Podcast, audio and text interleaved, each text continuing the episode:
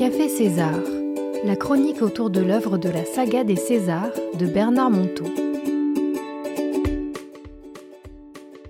Les arbres. Il arriva qu'un jour, César dut se rendre de l'autre côté de la France, à Lyon. Un vrai changement de continent pour le vieil homme. Et pour une telle expédition, il avait demandé à Jacques de le conduire. Le jeune médecin avait accepté avec enthousiasme, tout en se demandant ce qui allait encore arriver avec ce bougre d'homme, tant avec lui, chaque instant pouvait contenir l'impitoyable miroir du spectacle de soi-même. Il traversait le massif central quand César s'exclama Sais-tu, mon Jacques Entre la naissance et la mort s'interpose un écran devant nos yeux qui fausse notre vue. Allez savoir pourquoi il disait cela. Jacques crut bon de bousculer un peu l'estan. Bon, je veux bien croire à ton histoire d'écran, mais je ne le perçois pas. Comment sentir la vue sans écran? César ne bougea même pas un sourcil. Plus tard, au détour d'une conversation, ils découvrirent combien ils avaient tous deux un attachement profond pour les arbres, car, à des moments difficiles de leur existence, ils avaient trouvé une aide précieuse dans leur contemplation. Ils se mirent à observer ce défilé le long de la route. Et 400 kilomètres de route dans le massif central, c'était 400 kilomètres d'arbres.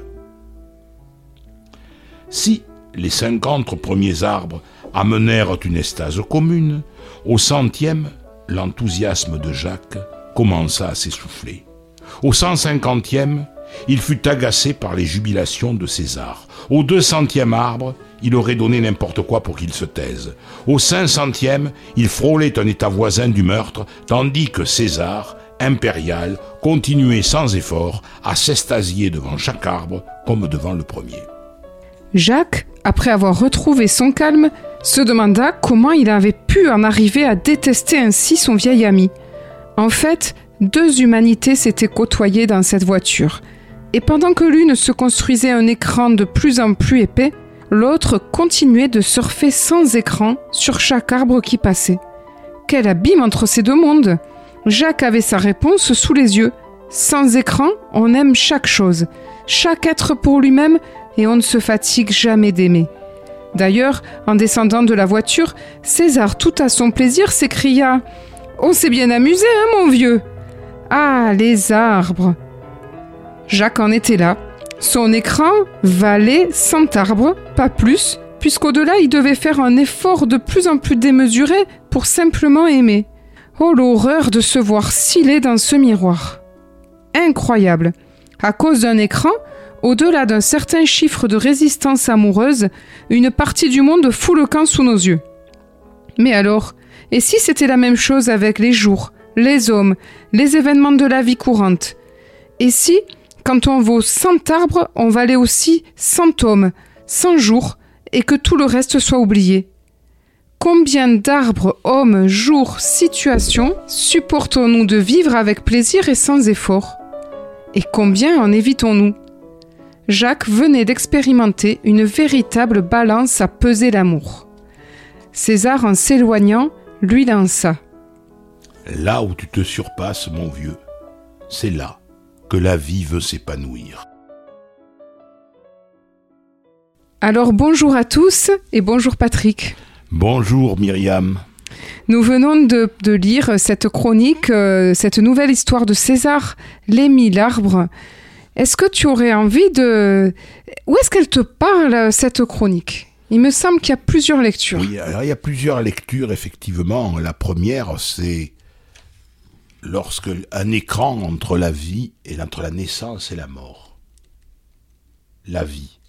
Est-ce que la vie serait un écran qui s'interposerait Plutôt que écran, je dirais un filtre? Nous avons un certain nombre de filtres que nous mettons entre nous et le monde pendant cette existence qu'on appelle vivre. Alors toi, tu es interpellé par la notion d'écran. Et alors, euh, je sais d'où elle vient, cette notion d'écran. toi qui as interviewé avec moi, euh, qui a fait une émission sur Gita Malas et sur, son œuvre des dialogues avec l'ange. Eh bien, dans ce livre, il y a une phrase précisément qui dit qu'entre la naissance et la mort, il y a un écran qui fausse notre vue. Et donc cette, cette, cette phrase, elle n'est pas là par hasard dans cette chronique de César. Mmh, tout à fait. Et là, on retrouve bien cette pensée chère à Bernard Monteau, qui était la pensée de Gita Malas. Oui.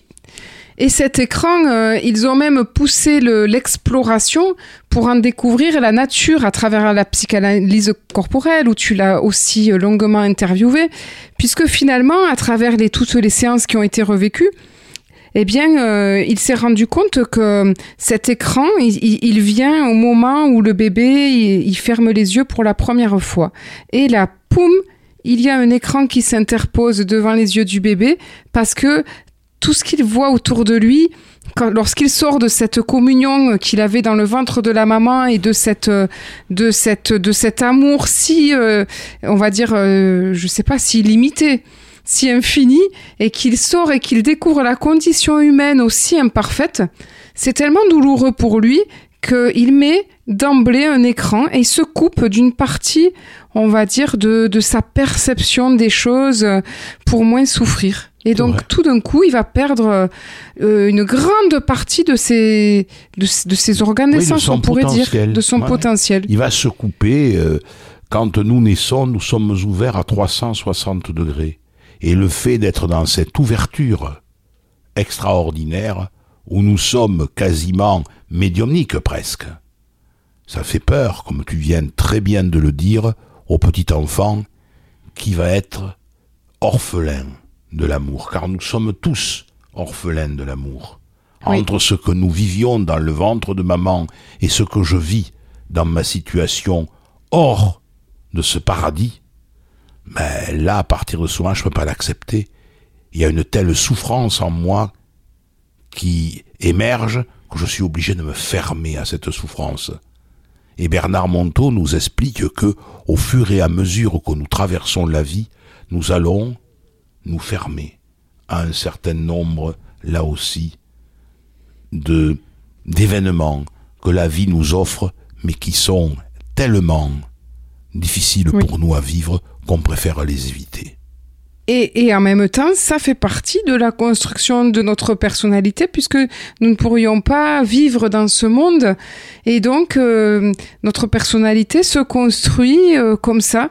Et, et à travers cette nostalgie, il y a une vieille légende, alors je sais plus de quelle origine, sans doute que toi tu la connais, où on dit que, que, que lorsque l'on est, il y a... Euh, il y a euh, comment un ange gardien qui met le doigt sur la bouche et sur notre bouche et ça fait la trace qu'il y a au-dessus de la bouche pour nous dire euh, chute et que cette trace elle est le signe que c'est une vieille légende qu'on a retrouvé cette partie perdue cette moitié euh, cette moitié de nous dont on s'est amputé ça ça déclenche une grande nostalgie chez certains êtres qui après se mettent en quête et en, recherche et voilà de, toutes les manières euh, possibles pour essayer de retrouver cette, euh, cet état perdu. Mmh. Cette légende à laquelle tu fais référence en fait dit que lorsque nous décidons de nous incarner, euh, nous savons ce qui va advenir dans notre vie. Nous la connaissons nous faisons ce choix pour nous améliorer parce que la vie est là pour nous aider à évoluer. Et l'ange vient, pose sa main au-dessus de notre lèvre supérieure et dit Chut, maintenant, tu sais tout ce qui va t'arriver, mais tu vas l'oublier. Parce que c'est toi qui vas devoir faire cette expérience terrestre. Et nous oublions, dit la légende, tout ce que nous savions de cette, de ce futur, cette vision du futur, pour mieux finalement l'appréhender. Et nous n'allons pas choisir n'importe quelle famille par hasard. Exactement. Nous n'allons pas choisir la vie euh, idéale. Nous allons chacun choisir la vie qui nous permette de, qui nous permet de grandir. Euh, oui. Et d'évoluer parce que c'est bien là le but de la vie, c'est de grandir, c'est de s'élever. C'est beau et en même temps, c'est ça fait sens finalement. Ça donne sens à, tout ce qui nous arrive. Si on le, si on le voit comme une expérience et une opportunité pour grandir et pour rejoindre c'est cette partie de nous oubliée, alors on, s'accomplit finalement. Oui, et, si tu viens de prononcer le mot, nous n'aurons de cesse tout au long de notre vie que d'aller retrouver ce moment de mystère et de silence que nous éprouvions devant le monde. Regarde, un tout petit, pour revenir à ce que nous disions sur les arbres et sur le passage que tu nous proposes. Un tout petit enfant est capable de rester sidéré devant un trou dans un mur. Il le regarde et il peut y rester pendant des minutes en ouvrant grand ses yeux et en interrogeant ce trou qui est là, qu'il va toucher, il va s'interroger. Et puis progressivement, le premier écran qu'on va lui mettre devant les yeux, c'est qu'on va commencer à lui dire, tu vois, c'est un trou. Et à partir du moment où je le nomme, je fais disparaître une partie de la réalité du trou. Et je commence à mettre des filtres en nommant les choses mm. et en les précisant chaque fois. Et de, oui. de la même manière, un enfant voit un oiseau et s'émerveille. À partir du moment où je lui dis c'est un oiseau, je le coupe d'une partie de la réalité. Et, oui. et à partir de je, je dis voilà c'est un moineau, c'est une pie, mm. c'est un corbeau. Je coupe chaque fois oui sa réalité et je mets des écrans de plus en plus importants devant ses yeux jusqu'au moment où il perd complètement la réalité de ce qu'est un oiseau. Et, et, ça fait écho euh, quand je t'écoutais parler. Le bébé aujourd'hui, euh, ben dans, dans l'histoire de l'humanité, il y avait des, des, des êtres, euh, les premiers hommes, enfin les, qui avaient cette, cette manière de, de croire qu'on appelle aujourd'hui l'animisme, mmh. où ils étaient complètement, mais comme le bébé aujourd'hui, en, en harmonie, en communion avec l'esprit des choses. Les Amérindiens, euh, l'esprit de la rivière, l'esprit de l'arbre.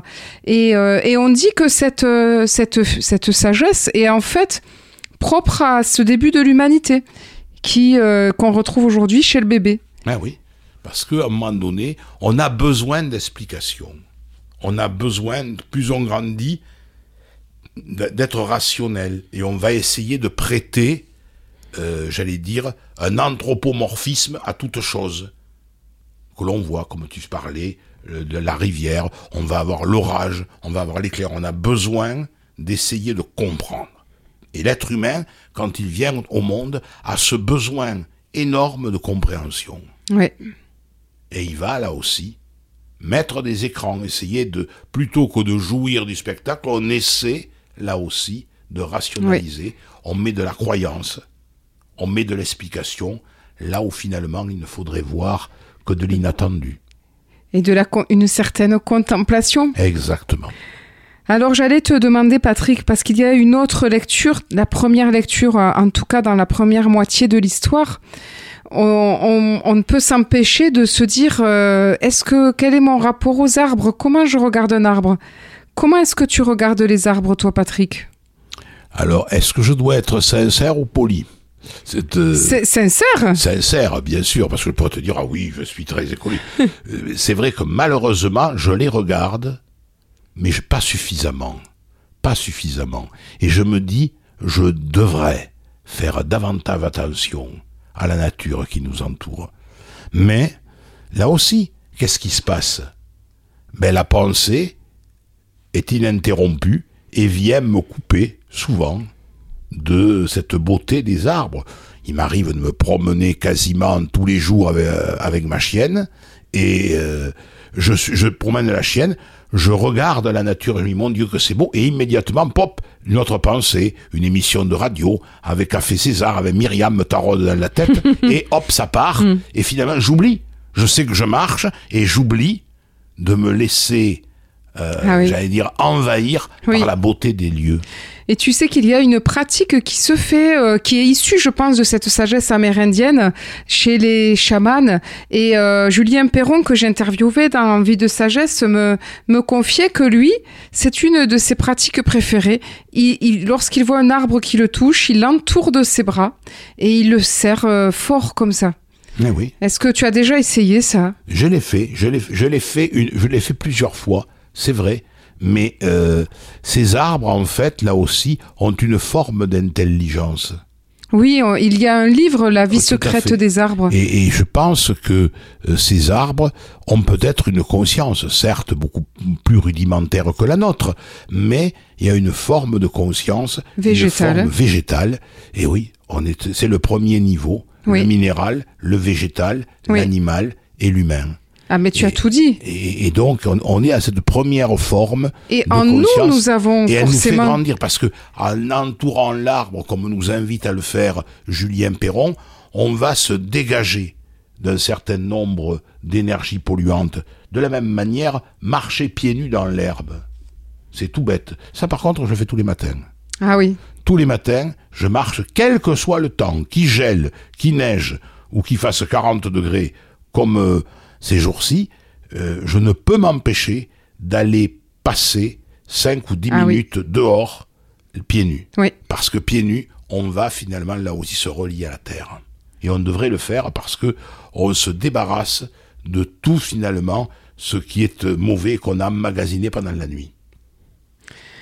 Alors moi, les arbres, je, je- j'essaye aussi euh, de, quand, pas tout le temps bien sûr, quand euh, quand j'y pense, quand je suis euh, quand je suis en promenade et qu'il y a un arbre qui me touche, de, je, alors j'entoure pas, mais de de le regarder longtemps, de le peut-être de le toucher légèrement son écorce et d'essayer de de ressentir cette sève, de ressentir toute la vie qu'il y a qu'il a dans l'arbre. Et quand quand j'y parviens, je reconnais que c'est c'est quelque chose de qui, qui est magique en fait. Un arbre, c'est magique.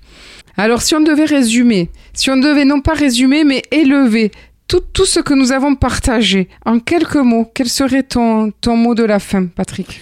Eh bien, je dirais que finalement, là aussi, les écrans sont euh, des constructions mentales et que ces constructions mentales, il faut progressivement app- apprendre à les dissoudre et à voir la vie comme un continuum qui est juste et bon pour nous. Ouais, Très belle conclusion. Attention, précisons, non pas les écrans informatiques. Ah non, non, euh, les, les écrans qui, euh, tu veux dire, Les les filtres, préjugés, les les filtres, euh, les préjugés, croyances, les croyances, les idées toutes faites. les euh, idées reçues, etc. exactement. Mais merci, Patrick. Mais de rien et à très bientôt. Et à très bientôt pour Et on notre- remercie à la technique Nicolas.